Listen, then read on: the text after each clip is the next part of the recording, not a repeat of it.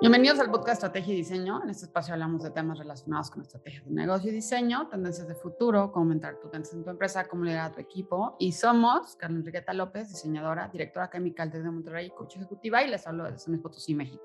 Y Antonio Fernández Olombrada, diseñador industrial, profesor universitario y CEO en el estudio Blast Design desde Madrid, España. Y en este episodio tenemos con nosotros a Juliana Ortiz. Ella es bailarina y coreógrafa desde Puerto Rico, con más de 25 años de experiencia trabajando con artistas internacionales como son Luis Fonsi, eh, Pitbull, Daddy Yankee, David Bisbal, Maluma, etcétera, un montón de grandes artistas en el ámbito nacional e internacional. Y vamos a hablar de todos sus proyectos y cómo tenemos esta parte de creatividad dentro de lo que son las coreografías y el baile. Así que espero que lo disfrutéis. Buenos días, buenas tardes a todos. Bienvenidos a otro capítulo más del podcast de Estrategia y Diseño. Y hoy estamos conectados entre España, México y Puerto Rico. Y, tenemos con nosotros a Juliana Ortiz. Y déjenme que les diga que Juliana es eh, bailarina y es también coreógrafa de Puerto Rico, que ha trabajado durante toda su trayectoria con un montón de artistas súper increíbles, como pueden ser eh, Pitbull, Daddy Yankee, Luis Fonsi, eh, Maluma, David Bisbal y muchos más. Vamos a hablar de un montón de proyectos que hemos tenido que, bueno, que hablar también con Juliana, ¿no? De toda esta parte de creatividad, toda esta parte de coreografía, toda esta parte de cómo son estos retos de trabajar con grandes artistas. Ella tiene también diferentes proyectos con enfoque un poco más social, incluso trabajando con cárceles, que también nos meteremos en ello. Así que yo creo que va a ser un capítulo súper interesante y nada, darte la bienvenida, Juliana. Un placer tenerte por aquí. Bienvenida, bienvenida, Juliana. Gracias. Qué rico estar con ustedes aquí en este podcast un placer para mí, Carla y Antonio, que me hayan invitado a conversar un rato con ustedes. Genial. Bueno, Juliana, pues yo creo que tu perfil es bastante curioso. Es la primera vez que entrevistamos a un perfil eh, en esta dirección y creo que sería buenísimo que te presentases un poquillo y nos hablases brevemente de tu trayectoria y, cómo ha sido este progreso hasta, hasta llegar a donde estás ahora, ¿no? Perfecto, pues claro que sí. Pues mira, Juliana Ortiz comienza a los cinco años de edad en su formación como bailarina clásica, tomando clases de ballet clásico a los cinco años de edad en, en ballet arte acá en Puerto Rico. Usualmente el ballet acá en Puerto Rico era para aquel entonces para personas eh, con de alta, aquí se dice de alta alcurnia, ¿verdad? De alto poder adquisitivo. Eh, entonces nosotras éramos tres hermanas, las tres estábamos en baile, mi familia es de clase media alta, de clase media pobre, disculpa, y pues mis papás, justamente cuando se van a separar, pues mi mamá decide para que eh, no nos afecte, mi mamá decide eh, colocarnos en clases de ballet a las tres. Ahí a pulmón, porque eran tres zapatillas, tres vestimentas, tres mensualidades. De las tres, pues todas seguimos en lo que es el ballet clásico. Yo despunté a nivel comercial, a nivel de, de bailar con artistas locales e internacionales. Luego de eso, eh, comencé a una escuela de ballet clásico, una escuela pública donde la escuela está especializada en ballet clásico, se llama la Escuela Julián E. Blanco acá en Puerto Rico. Aquí existen escuelas especializadas en cuanto a las bellas artes. Esta de por sí es de grado, de quinto grado a, a duodécimo grado, ¿verdad? Allá está la escuela superior. Me gradué, hice diferentes piezas de baile, como lo son Giselle, Cascanueces, Julieta, este, acá en Puerto Rico, pues en el ballet pude hacer de todo. También estuve en la eh, Academia de, de, Baile, Ballet Municipal en Puerto Rico a la misma vez. O sea, tomaba clases de ballet de 7 a 5 y a las 5 comenzaba en una escuela de baile, ya fuera de lo que es el currículo regular de, de la escuela, ¿no? Que, que, era baile y también las materias seculares. Eh, pero ya a los 18 años, Juliana decide, 18, 15 años, bailar e ingresar a lo que es el área comercial. A mí me encantaba la música tropical, acá en Puerto Rico se escucha mucha salsa. Y yo pues dentro de lo clásico, que es bastante disciplinado, organizado, eh, dentro de lo clásico siempre me gusta dar mis pasitos, ¿verdad? Un poquito más movido.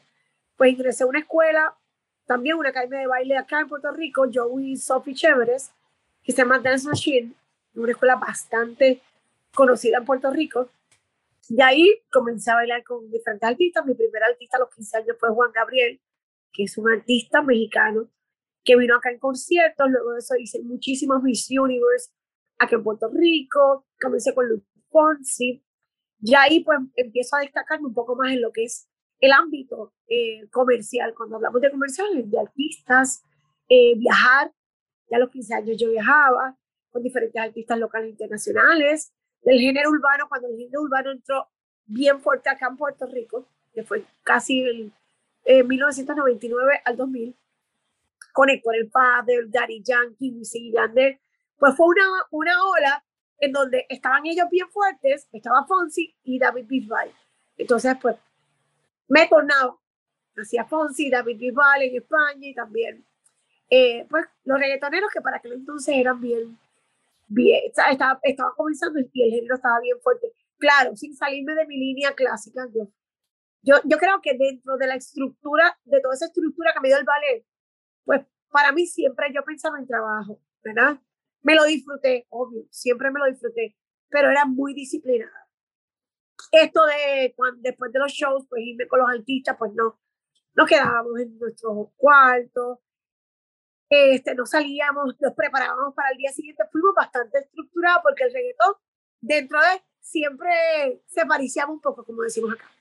Entonces, pues yo siendo aún una niña, pues no, no, no llegaba a ese, a, a, ese momento. Siempre a mí yo pensaba en baile, y mucho más cuando ya a los 18, 19 años caigo embarazada, casi en mi pic de mi carrera. Tengo un niño de 23 años, Javier Julián, eh, que gracias al baile lo he podido eh, sobrellevar porque he hecho de lo que es mi carrera, mi pasión y mi profesión. Y pues sí, se puede vivir del baile. Muchas personas pues piensan que el baile es un hobby, que tienes que estudiar otras cosas. Yo estudié comunicaciones, no lo ejercí de lleno, sí trabajo dentro de ella, pero el baile hasta hoy por hoy puedo decir que, que he subsistido con él. Luego de eso, Juliana, en el 2016, luego de viajar casi 20 años con Luis Fonsi y con otros artistas, pues decide buscar algo más y llenarse y dar un poquito más de ella, pero en su país, en Puerto Rico. Me invitan en el 2016 a través de un, una tesis doctoral, una psicóloga, la psicóloga Hernández, me invita a que yo sea parte de su tesis. Ella, la tesis de ella era dirigida a niñas transgresoras de 13 a 18 años, en donde íbamos a trabajar bajo el método psicoballet cubano. El método psicoballet cubano trabaja con personas discapacitadas, motoras severas, ciegos, solos, sin manos, sin pies. ¿Ok? Y en este caso se implementó el método dentro de esa institución correccional. Esta institución correccional eh, habían 25 niñas. Mi primer grupo de personas privadas de la libertad fue de 25 niñas. Eh, yo creo que en la cuarta sección, recuerdo que vino un superintendente de la institución y me dijo, no sé qué tú estás haciendo, pero ellas así a ti sí te hacen caso. El método de psicoballet trabaja con lo básico del ballet. No piensen que estamos formando personas profesionales en, en, lo que es, eh, ¿verdad? La clase, y dentro de la institución, sino que trabajamos con la disciplina de los cuerpos, ¿no? Ellas usualmente pasan mucho tiempo de ocio. Eh, la mayoría de las veces viven aisladas en sus módulos o en sus viviendas. Trabajo en grupo, usualmente al estar tan aisladas y tener diferentes sentencias, pues eh, no comparten, solamente comparten una hora de, de lo que ellos le llaman educación física o la recreación eh, si así el sistema se lo permite. En los jóvenes, pues, pues, pues yo creo que son dos horas de educación física, pero el trabajo en grupo dentro de los jóvenes es bien difícil. Así que a través del baile, deja que pase esto, que hoy hubo algo aquí bien fuerte en esta área, y está la policía. Pues nada, a través del baile, entré a la institución correccional como si estuviese dando clases en mi academia. Yo tuve una academia que se llamaba Juilliard Stand School, y a mí siempre, me tocaba de todo. Ustedes saben que las personas que están en la libre comunidad tienden a ser igual o más fuertes que una persona que esté privada de la libertad. Una vez comienzo dentro de las instituciones correccionales, me enamoro del cambio, me enamoro del compromiso de las niñas para con la clase, para conmigo. Ellas esperaban la clase. Fueron 13 secciones para esa tesis. La psicóloga terminó y yo dije, esto yo no lo puedo dejar aquí. Esto no es como un canto de hamburger que tú empiezas a comer y si no te gustó lo dejas y lo tiras y se acabó. Vi el cambio, me enamoré del cambio y se lo presenté al Departamento de Corrección y Rehabilitación aquí en Puerto Rico. Para el 2016 ya yo tenía mi proyecto, mi proyecto se llama Proyecto por Amor al Arte, en donde yo comencé en el 2007, me invitaron a dar clases a niñas de hogares sustitutos para que tú veas cómo, cómo es el universo. Y al ver yo tanto talento, eran 300 niñas sin padres, que el mismo gobierno, muchas veces por situaciones diferentes, se las quita a los padres y van a diferentes hogares.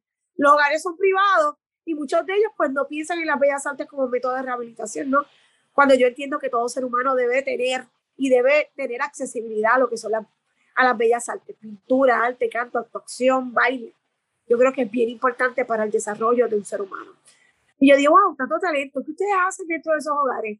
Pues nada, le dan baile, no, modelaje, no, actuación, no. Y me invento, yo dije, ¿saben qué? Muchas ellas no pueden llegar a la academia mía, pues yo voy a llegar allá. Pues con, mira cómo son los caminos misteriosos, que esta psicóloga me invita en el 2016, porque no encontraba ninguna maestra de ballet profesional. Nada, me quedo dentro del Departamento de Corrección y Rehabilitación eh, se termina mi clase y me voy a Cuba a especializarme. Sitio, tengo una base completa en lo que es ballet clásico, sé cómo funcionan las clases, pero el método trabaja con personas discapacitadas. Yo había tenido una o dos personas discapacitadas dentro de mi academia, sí había trabajado, pero no de lleno. Cuando voy a Cuba y veo un ballet de 50, 60 estudiantes, ciegos, sordos, discapacitados, con parálisis, esquizofrénicos, yo me quedé, yo dije, yo no he hecho nada. Literalmente, yo no he hecho nada. A mí me falta muchísimo por hacer. Me fui y me certifiqué en los cuatro niveles que tiene eh, el, el, método. El método sí trabaja con niveles. Después le voy a hablar un poco un poquito más. El método trabaja con niveles, que eso a mí, dentro de las instituciones correccionales, no me funcionó. Por eso yo misma me di a la tarea de montar mi mismo método, que es un método, un método neurotransformativo, en donde realmente se trabaja por el esfuerzo, ¿verdad? Y por las custodias, dependiendo de las custodias dentro de las instituciones correccionales. ¿Por qué? Porque usualmente psicológicamente el ballet es tan disciplinado y tan estricto que esto de los niveles, personas que están fuera de la, la libre sociedad, niños que comienzan a tomar baile, pues, es, como te digo, es bien fuerte. Psicológicamente trabaja con la autoestima. Y estos son personas discapacitadas, estos son personas que la libre comunidad no le han dado muchas oportunidades o no han tenido ninguna. Y el yo venir a decir, ¿sabes qué? Tú no tienes la capacidad de, pasar al, al, próximo nivel, me trajo el primer problema y el único que he tenido con una confianza. Porque luego que termino con las niñas, se lo presento al departamento y el departamento lo avala y me dice, ¿sabes qué? Te queremos en la cárcel de mujeres y queremos que también lo hagas en la cárcel de hombres. Así que lo implementamos en diferentes instituciones correccionales a nivel de Puerto Rico. En Puerto Rico hay alrededor de 36 instituciones correccionales, yo impacto 7. Soy la primera en Latinoamérica ofreciendo este tipo de, de clases de movimiento creativo dentro de instituciones correccionales a personas privadas de la libertad. Este, presenté mi trabajo completo en Cuba, se quedaron en shock, porque ustedes saben que la mayoría de las personas, cuando uno le habla de presos, aquí se le dicen presos, en Latinoamérica se le llama personas privadas de la libertad, inclusive en México está prohibido decir la palabra preso, ellos le dicen PPL, se refieren a ellos como PPL hay una ley que los protege, ¿verdad? Aunque yo pienso que la palabra preso, preso, está el preso, ¿verdad? Eh, pesa. Y ya ellos tienen todo el peso de la ley encima, la sociedad igual buscándolo. Yo acá en Puerto Rico también le llamo eh, personas privadas de la libertad. Eh, una vez implementado el método, nosotros hacemos actividades. Ahora tenemos la actividad del Día Internacional de la Danza. Yo lo he llevado a conciertos de artistas con los cuales yo he trabajado. Yo he llevado un sinnúmero de artistas a nivel local, dentro de las cárceles, a que las visiten. Y una de las cosas que, ¿verdad? Que de las que ellos hablan es de, además de que son bien agradecidos, eh, siempre le preguntan a los artistas de por qué sacaron el tiempo, además de ellos ser bien incisiva con que los artistas amigos míos vayan, es de, de que todos tenemos, y yo soy uno que creo las segundas oportunidades, se sientan allí, hablan, cantan, se liberan, ¿verdad? Trabajamos con esa parte emocional de los jóvenes, mujeres y hombres adultos. Y al yo tratarlo como nos trato ustedes, yo no soy indiferente, yo soy la misma. Yo no soy Juliana la que trabaja en televisión, yo no soy Juliana la que bailó 20 años con Fonsi. Yo creo que parte de mi trabajo dentro de mi proyecto era eso mismo, buscar mi propia identidad. Así que ellos han aprendido muchísimo de mí, yo he aprendido un sinnúmero de cosas positivas de ellos. Eh, mi proyecto está un 100% trabajando con la rehabilitación, no tanto de confinados, sino también con personas de bajos recursos que no tienen ¿verdad? el dinero para costear sus clases y nosotros también los becamos y los reubicamos en diferentes instituciones, en diferentes academias, también a las a los ya a las personas privadas de la libertad cuando salen de la cárcel se les ayuda a buscar trabajo. Es un proceso bien lindo. Muchas personas al principio me, me tildaron de loca, como tú de estar en diferentes escenarios a nivel internacional. Te fuiste a, a este otro escenario donde lo que hay son personas malas, porque ustedes saben que nadie piensa que una persona que esté, que haya cometido un delito es bueno. Pues en mi caso, ese no es mi pensamiento. Los he visto como toman mi clase y al, al final salen y siempre me dejan un mensaje. He leído cartas de ellos, inclusive hice un libro dedicado a ellos que se llama La Danza por Herida, en donde yo misma me abro. Yo creo que este proceso de tener el proyecto y de darle clases a personas privadas de la libertad me ha hecho 100% un mejor ser humano. No es que yo era mala, sino que uno dentro del, de esto, de la farándula, uno vive en una nube, literalmente. El que diga que no, está mintiéndote. Y esto te, te lleva en una nube que, que si tú no te estás anclado acá en la tierra y sabes lo que tienes, lo que quieres y hacia dónde te diriges, te vas a comenzar nube por ir para abajo y, y, y te crees más artistas de los artistas. Y los he visto. No ha sido mi caso pero me he vuelto más humana, más sencilla. Este, ya si tengo cosas por la mañana de mi carrera no las hago porque los tengo a ellos todas las mañanas de 10 a 12. Esté donde esté, esa clase va. La semana pasada estaba con Natina Tacha y yo en casa de Natina Tacha dando la clase. Así que estoy bien comprometida con mi proyecto. He hecho muchas cosas a través de mi carrera, pero no he dejado de ser Juliana, ni he dejado de bailar. Así que Wow, Juliana. O sea, estoy. Aquí en México se dice que se me enchinó la piel. o sea, se me erizó la piel de escuchar, de escucharte y de, ver tu trayectoria. Pero, o sea, esta parte de, integrarte y, de desarrollar un programa tan social, me, me acabas de dejar en shock, ¿no? O sea, porque yo había leído un poco de ti y lo había visto, ¿no? En tus redes, pero también aquí en, tus trabajos. Y estoy impactada, impactada con esto que cuentas y sobre todo el impacto que generas a, esta población, ¿no? Que además muchas veces es discriminada, ¿no? Y que además pues tenemos prejuicios muchas veces sobre las personas y me parece maravilloso, lindísimo, precioso, ¿no? O sea, este, este programa que, que has construido y esta oportunidad que das de reconstrucción a las personas adentro de un espacio, pero también a las personas eh, que tienen alguna capacidad diferente, ¿no? Este, que vivimos, yo creo que muchas veces todos en una burbuja donde no nos damos cuenta de, muchas realidades y el estar tú ahí eh, te sensibiliza totalmente de otra manera y mi admiración total por, por esto que nos acabas de, contar. Y, y, yo quisiera preguntarte, Juliana, yo creo que en, este, en esta trayectoria que nos has contado tan rica, o sea, porque lo ibas contando y me, bueno, me, me tienes así, así de que, cuéntame más, ¿no? Entonces, este, en, esta trayectoria tan deliciosa que has tenido, ¿no? Donde has estado en los, en los eh, escenarios más importantes eh, de, con los artistas también, que se han hecho los más importantes en el mundo, etcétera. Y luego en este cambio, ¿no? Este, que has tenido y en, esta influencia, pero que también lo haces en paralelo, seguramente has vivido retos así fuertes, ¿no? O sea, para construirte eh, por los que has pasado y que también te han dejado un aprendizaje mm, de alguna manera. Entonces, el ver tu trayectoria me, me gustaría saber, así que nos cuentes, ¿no? Un, un par de cosas que tú hayas dicho, híjole, esto me movió, me cimbró, esto hizo que eh, cambiara, yo aprendí de esto, ¿no? O yo vi esto eh, porque eres verdaderamente inspiradora, ¿no? Y, el conocer, a veces pensamos que las personas, eh, y ahorita tú lo dijiste, ¿no? Algunas problemas, problemáticas que pasaste, pero a veces vemos personas exitosas profesionalmente y decimos, todo le ha ido perfecto en la vida, ¿no? O todo ha estado como mantequilla y vemos solamente la punta, pero no vemos todo lo que hay abajo para ver cómo es que una persona se ha construido así, ¿no? Y, y por las problemáticas o retos que ha pasado. Entonces a mí me encantaría que nos, que nos contaras un poquillo de ello. Mira, en, en, la industria mía yo he pasado de todo. Desde chica, el, obviamente el, el problema que tuve, que, que les hablé, al principio en el ballet no habían chicas negras y yo era negra con afro.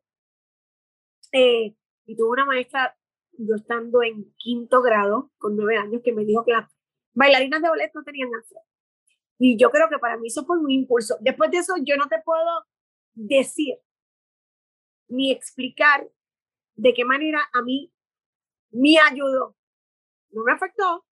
Mi mamá me decía que yo lloraba y llegaba. Pero imagínate que me dijo eso y eso fue como apretarme un botón de que ahora es que tú, vas, tú le vas a demostrar a esta maestra que las bailarinas de ballet sí tienen afro y sí bailan de verdad. El ballet de por sí es tan estricto, disciplinado, tan fuerte y te trabaja tanto psicológicamente que yo creo que me preparó para mi vida entera. El ballet a mí en todo, a nivel técnico, físico, mental, yo creo que nada me preparó, te lo digo sinceramente, de manera tan dura, porque decirles a una niña de, nueve años, no todo el mundo lo toma de esa manera. Ese fue el primer reto que tuve en mi vida. Ya después, los estigmas, en, yo hice Swan Lake, que es el lago de los cisnes, ya de adulta, adulta cuando te digo teenager, 15, 16 años, bien importante que me la pinten toda de blanco, le decía un profesor al otro.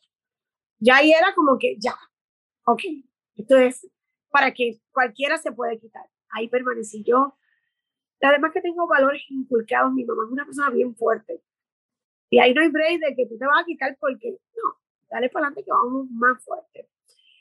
Y dentro de mi proyecto, el sistema realmente, y trabajando con artistas, ¿verdad? Aquí todo bien estético, bien físico, tener un cuerpo. Por eso te dije que el ballet me preparó. Tener un cuerpo no perfecto, pero que te veas flaca, que te veas con cuerpo, y, ya cuando vas creciendo y trabajando a nivel internacional, pues a ver si se puede poner este brasiel y que se vea sexy. Pero volvemos, al yo tener tanta disciplina y, y, ser, y tener los valores bien puestos, pues siempre, y siempre fui, no te puedo decir competitiva, pero siempre iba a mí, siempre creía en mí, siempre, siempre. Así que eh, supe, eh, tú sabes, esos, esos obstáculos que por lo menos en el ambiente artístico me surgieron, pues dejarlo pasar, pero seguir adelante. Yo creo que cada vez que me pasaba algo, más fuerte yo me volvía. Ya después cuando tengo mi hijo, que uno piensa, aquí se acabó la carrera. Madre soltera, primeriza, ¿qué van a decir de mí? Julián Ortiz, volvemos, el ego atrapándote y pensando en el que dirán, sin olvidar todo el trabajo que tú has hecho, lo que has construido. Nada, tuve un support increíble con, de mi familia, de ambas familias. Yo no dejé de viajar. Mi hijo tenía seis meses yo estaba en el super, en el Orange Bowl con Fonsi. Nunca paré porque entonces ya tenía otro impulso, que era mi hijo. Era el mío de que yo quería, pero el de mi hijo. Y seguí viajando, seguí bailando. Mi hijo nunca fue un obstáculo en mi carrera.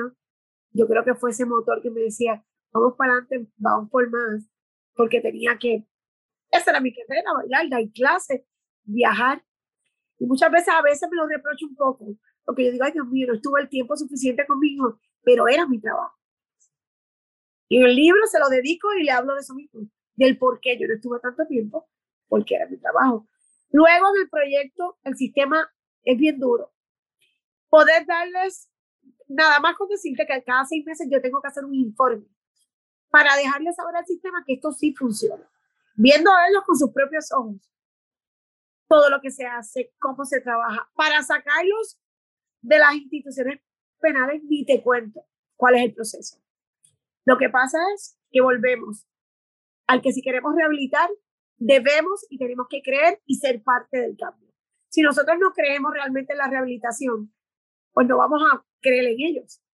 Si no les damos las oportunidades para que ellos demuestren que están rehabilitados, que no es dentro de una cárcel, claro está. Pues ¿cómo lo vamos a hacer? Reintegrándolos, reintegrarlos a ellos, a la libre comunidad, que es parte de mi proyecto. O sea, yo la mayoría de las, de las actividades son fuera. y es bien fuerte y es bien duro. Al principio lloraba. Y una vez, eh, una maestra de teatro que lleva 13 años me dijo, si lloras, te vas a morir llorando. El sistema es así. Porque la primera vez que hice una actividad que llevaba como a 11 deportistas famosos. O sea, esto es yo, cartita por cartita, a estos deportistas famosos que son amigos míos que me conocen por mi trayectoria, por favor, los necesito a las 8 de la mañana. Hubo una incidencia en la institución y cancelaron la actividad. Yo lloré, pero como si se me hubiese muerto alguien. Yo, yo estaba tan y tan, lo estoy, pero yo estaba comenzando y era esas ganas de querer ayudar y, y de que ellos se sintieran bien. Luego de eso, pues ha ido mermando porque han visto el cambio, han visto el proceso, han visto que es real. Recuerda que no todo el mundo viene con las mismas intenciones, que yo sé que el sistema a veces duda de los mismos talleristas, porque hay talleristas que han utilizado sus proyectos para diferentes cosas ilegales. Al ver una mujer que trabaja en televisión, que es, en televisión uno se viste de una manera sexy, este, ellos dudaban mucho al principio. Decían, ¿a qué vendrá esta aquí? ¿Tendrá alguien ahí adentro? ¿Querrá entrar droga? Todas esas cosas yo lo entiendo, pero son personas que llevan años, que muchas veces la mayoría no creen en, en la rehabilitación y que trabajan con ellos al día a día, que saben que ellos no son fáciles, pero volvemos. Yo a veces me he sentado con personas al lado mío que han cometido los mismos peores errores, cuello blanco, como decimos acá, y estamos como si nada al lado de ellos yo creo en las segundas oportunidades, creo darle, creo darle espacio para que surjan. Y si yo dentro de mi línea de trabajo tengo que ser el, el vehículo, ¿no? Y el vínculo para que se dé, lo hago. Cuando fui a México a llevar el, proyecto, yo lo llevé a Coatzacoalco, lo llevé a Veracruz, eh, lo llevé al DF eh, y a Querétaro, que me encantó. Querétaro tiene un sistema parecido al de nosotros. Las instituciones correccionales allá son mixtas. Imagínate, cuando yo llegué allá, a la primera cárcel que fui, eran 3.000 confinados o 1.800 mixtos, niños, jóvenes, madres, hijos. Eh, no tenían aire acondicionado. Algunos vivían en, como en tierra, digo yo, el piso no tenía losa. Y, pero los vi, fíjate, a diferencia de nosotros que estamos un poquito más estructurados, vi que sí trabajaban dentro de la institución. Había menos habían hasta visitas conyugales, aquí no existen las visitas conyugales. Y dentro de lo que muchas personas cuando me fui a México, ahí sí que me tildaron de loca. O sea, que piensan en México, piensan en carteles, piensan en que te van a matar y te van a secuestrar y tú no vuelvas a Puerto Rico. Inclusive mi mamá lloró. O sea, yo me he tenido que enfrentar también a, a que mi familia me apoya, pero aunque yo a veces no lo piense, es peligroso, punto se acabó. Porque yo puedo pensar en la rehabilitación, que todo el mundo es bueno, pero la realidad es que dentro de las instituciones, pues sí existe gente mala. Y, y existe gente que a lo mejor quiera, ¿verdad? Hacerme daño. No ha sido el caso. Y yo creo que hay mucho, mucho respeto. Yo llevo seis años dentro del sistema. Hay mucho respeto de, de, de la persona privada de su libertad a la persona que lo ayuda, a los talleristas y demás. Hay un respeto chévere además de que yo soy bien estricta, hay una línea que, que no se pasa. Pero sí, me he pasado de todo. Genial, Juliana. Pues también, o sea, es súper interesante todo esto que nos cuentas y, toda esta trayectoria y las distintas etapas. Y yo quería meterme un poquito más ya en lo que es dentro de los programas y dentro de tu trabajo, eh, porque mm, es la primera vez que traemos a un perfil como tú de la parte de danza, de la parte de coreografías y demás y nos está escuchando muchísimo público que son perfiles creativos, eh, son diseñadores eh, y les encanta la parte de todo lo que son áreas creativas, ¿no? Entonces yo te quiero preguntar qué hay detrás de escena, es decir, cómo se prepara, por ejemplo, este programa para las cárceles, cómo se prepara una coreografía para un festival con un artista como eh, Luis o como, como Nati, ¿no? Quien sea. ¿Qué es detrás, no? ¿Cómo es ese proceso creativo y cómo es toda esa preparación de, de afinar los servicios que tú ofreces?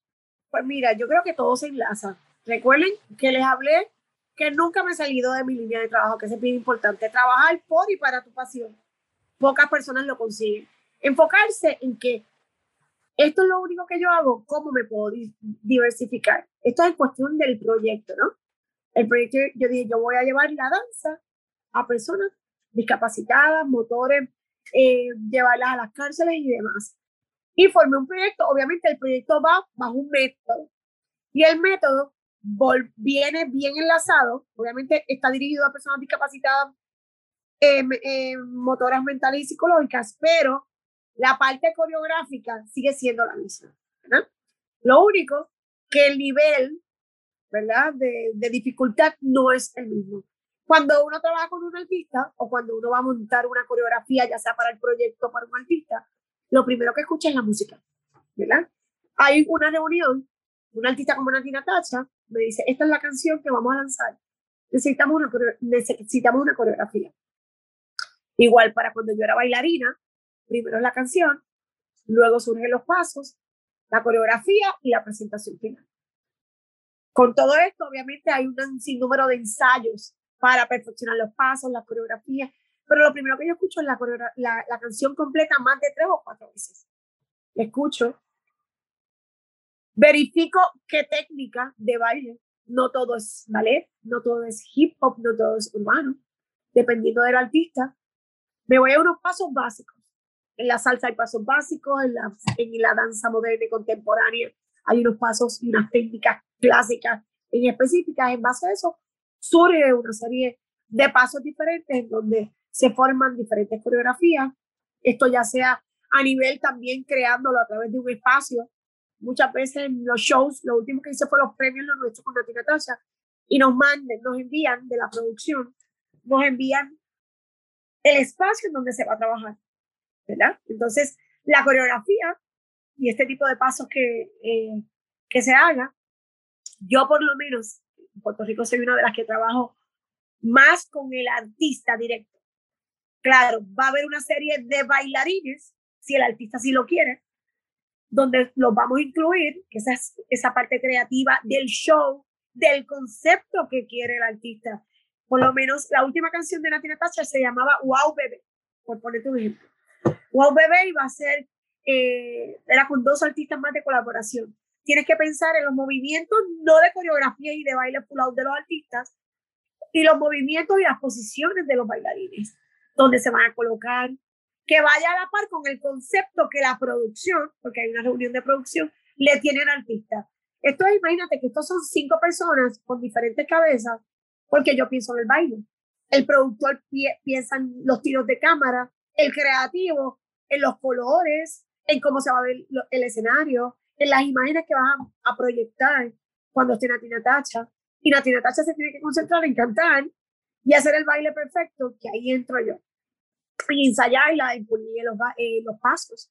Ella literalmente me contrató a mí para ella sola, sin bailar. O sea, los bailarines lo corre un coreógrafo adicional pero a ella yo la preparo, yo la ensayo, ya sea el coreógrafo que ella quiera, porque los premios usualmente le colocan un, un, coreógrafo de Los Ángeles, por, hacerte, por decirte un ejemplo, y, y llego yo, que usualmente le monto los coros, ¿verdad? Aquí ahora está esto de TikTok, algo bastante catchy, que la gente se sepa identificar. Entonces, cuando llegamos allá, se lo enseñamos a las bailarinas, las bailarinas tienen que hacer lo mismo que ella, te estoy hablando que esto es en días. Nosotros llegamos, estuvimos una semana antes de los premios y ya tenía dos videos musicales. Entonces, esa parte creativa es bien inspiradora, en donde tú puedas que a través de la música crear pasos donde muchos de ellos a veces se, se, asemejan con lo que se habla. Tú, yo, tú, y, y se monta así.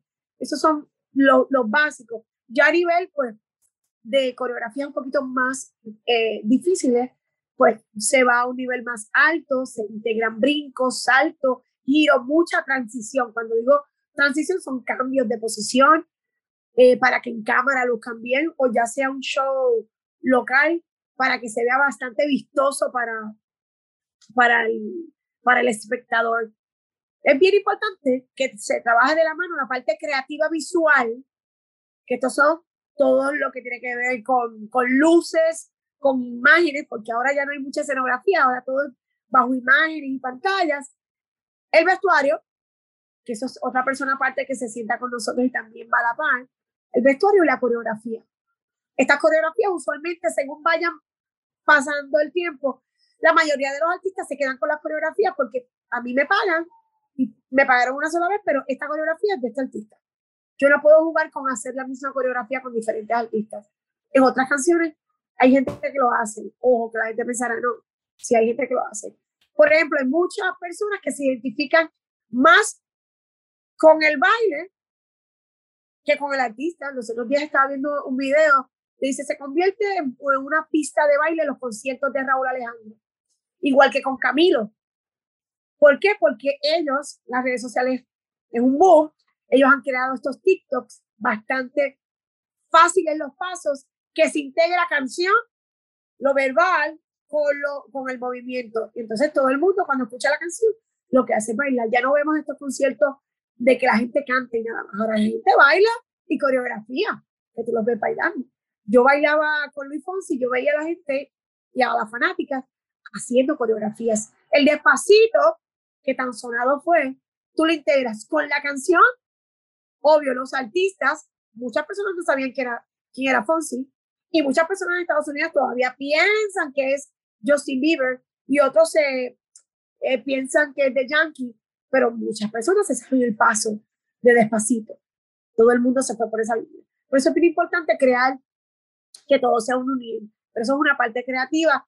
Ah, y muchas veces es, son años del mismo equipo trabajando. Hay veces que viene alguien nuevo y, y hace clic con el artista y con lo que está pensando, su producción y su manejo, eh, como la quiere proyectar. Pero todo esto, muchas veces cuando tú ves algo que lo ves tan perfecto como, por ejemplo, una Jennifer López, es porque el equipo de trabajo sigue siendo el mismo por, por mucho tiempo, ¿verdad? Menos los bailarines que ya los cambian, pero la visión sigue siendo la misma. La visión, además de que ella es súper disciplinada, una artista disciplinada, eso tiene que ver muchísimo también.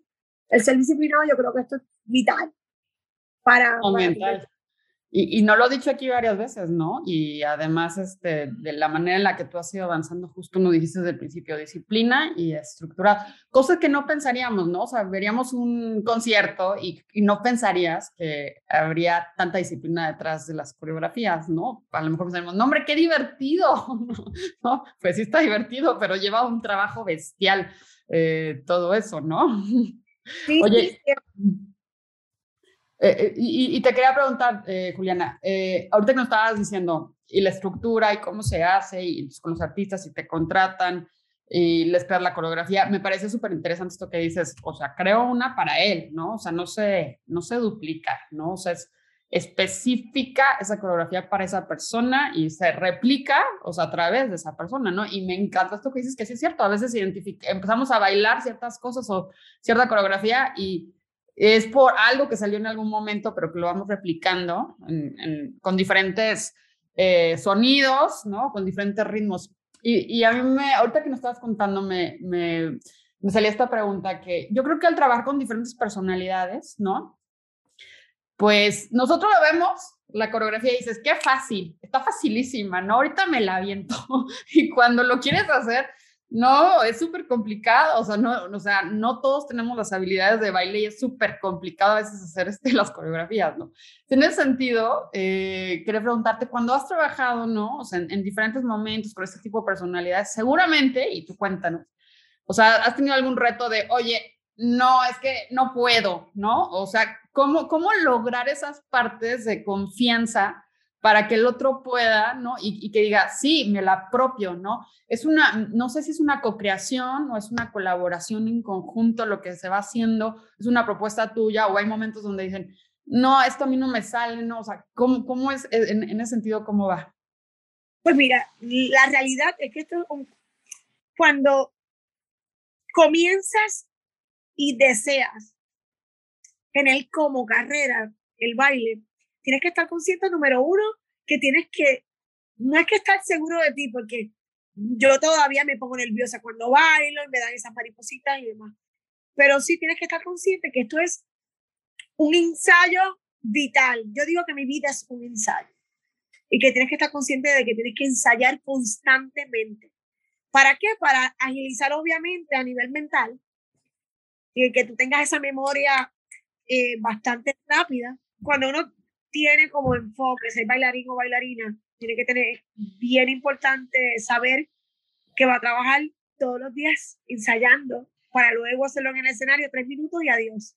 Eh, los ensayos te van creando un tipo de memoria y de facilidad al tú empezar a comenzar a aprenderte coreografías. Coreografías, no una, 12 para un show la semana que viene, porque así, éramos, así era antes. Tenía, yo tenía, o aprenderte coreografías.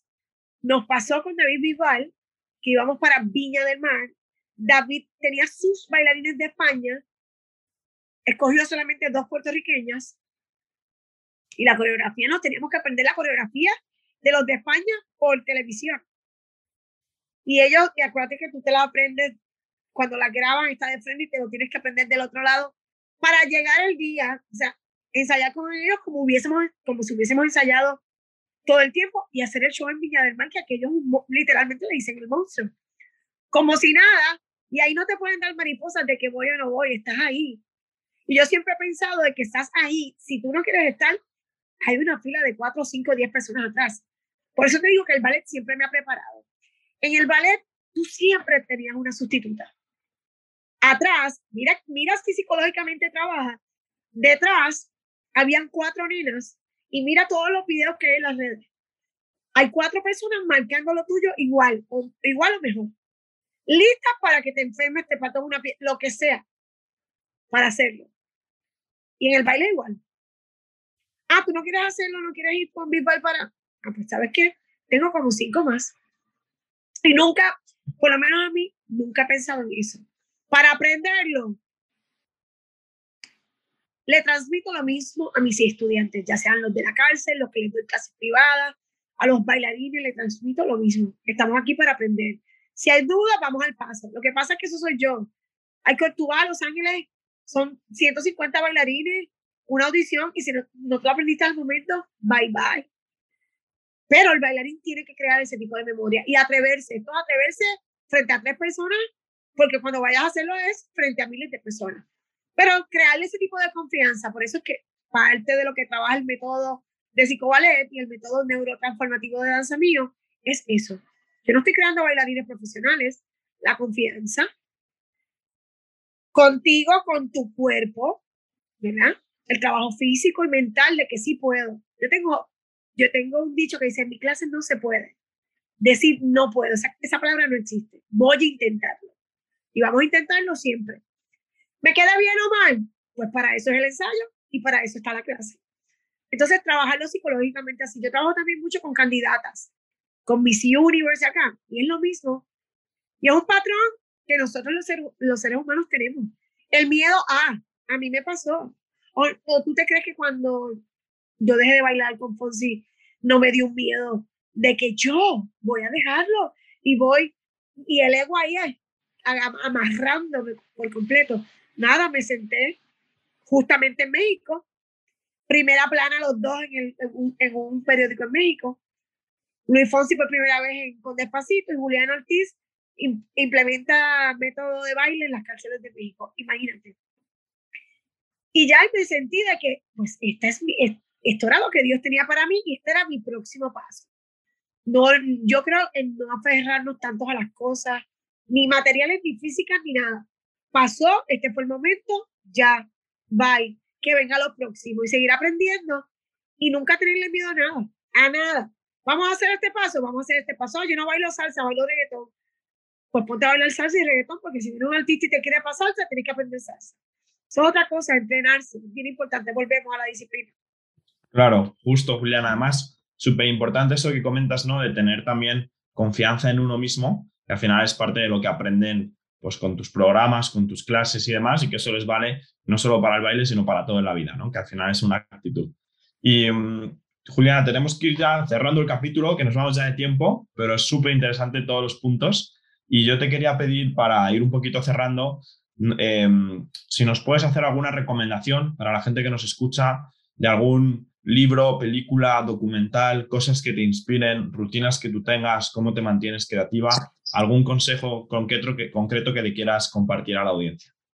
Pues mira, está mi libro que se llama La danza cura heridas, mi libro que lo pueden conseguir en Amazon, lo pueden conseguir en mi página web, julianaortizpr.com. Em, también yo compré, justamente, compré en México, se llama El Poder de la Presencia, que habla de eso mismo, de cómo, justamente lo compré cuando iba a, a las cárceles de México. Se llama El Poder de la Presencia. Lo tengo aquí, mira qué lindo. Y no tiene que ver nada con baile, parece de baile, ¿verdad? Pero habla de cómo, de esa confianza que como seres humanos debemos tener. ¿Para qué? Para poder proyectárselos a otros. ¿Y qué te da el baile? Eso.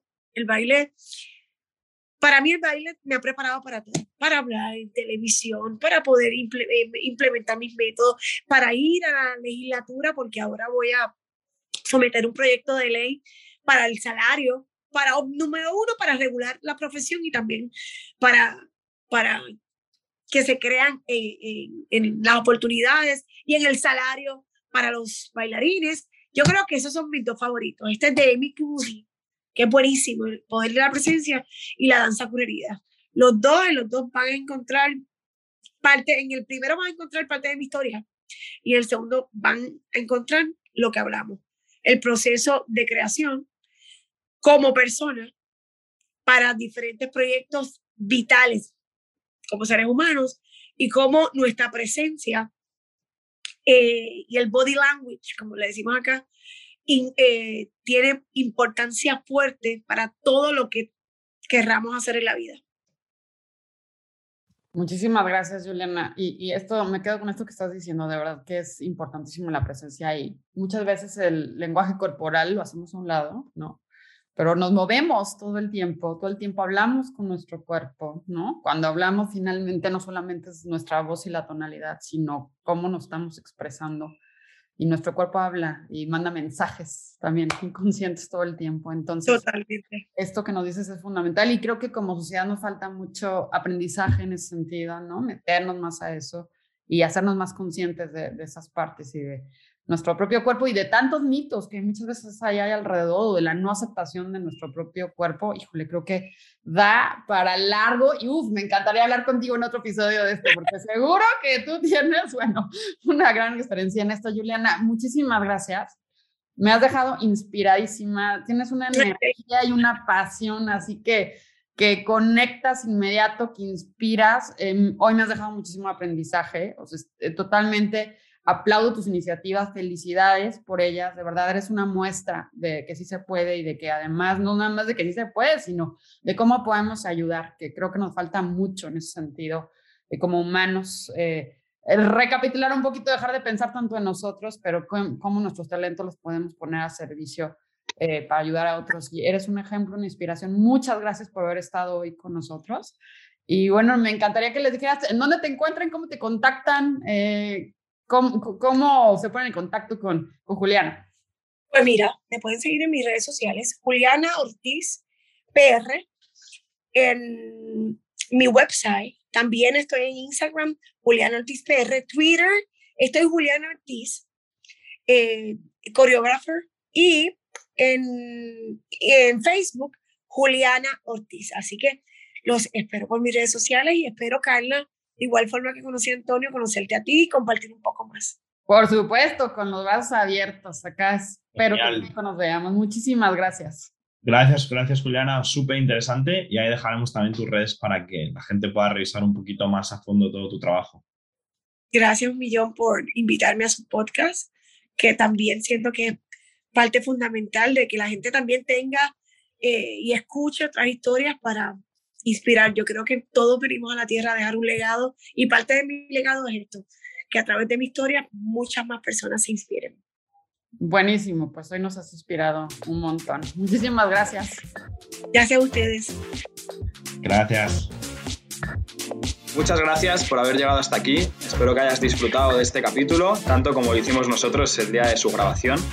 Simplemente agradecerte que seas uno de nuestros oyentes, invitarte también a que nos puedas seguir en nuestras redes sociales, tanto en Instagram como en Facebook, eh, que nos escuches por Spotify, Apple Podcasts, YouTube y nada más. Nos vemos en el próximo capítulo y espero que puedas también compartirlo con, con compañeros y compañeras que seguro que a ellos también les apetece escucharnos.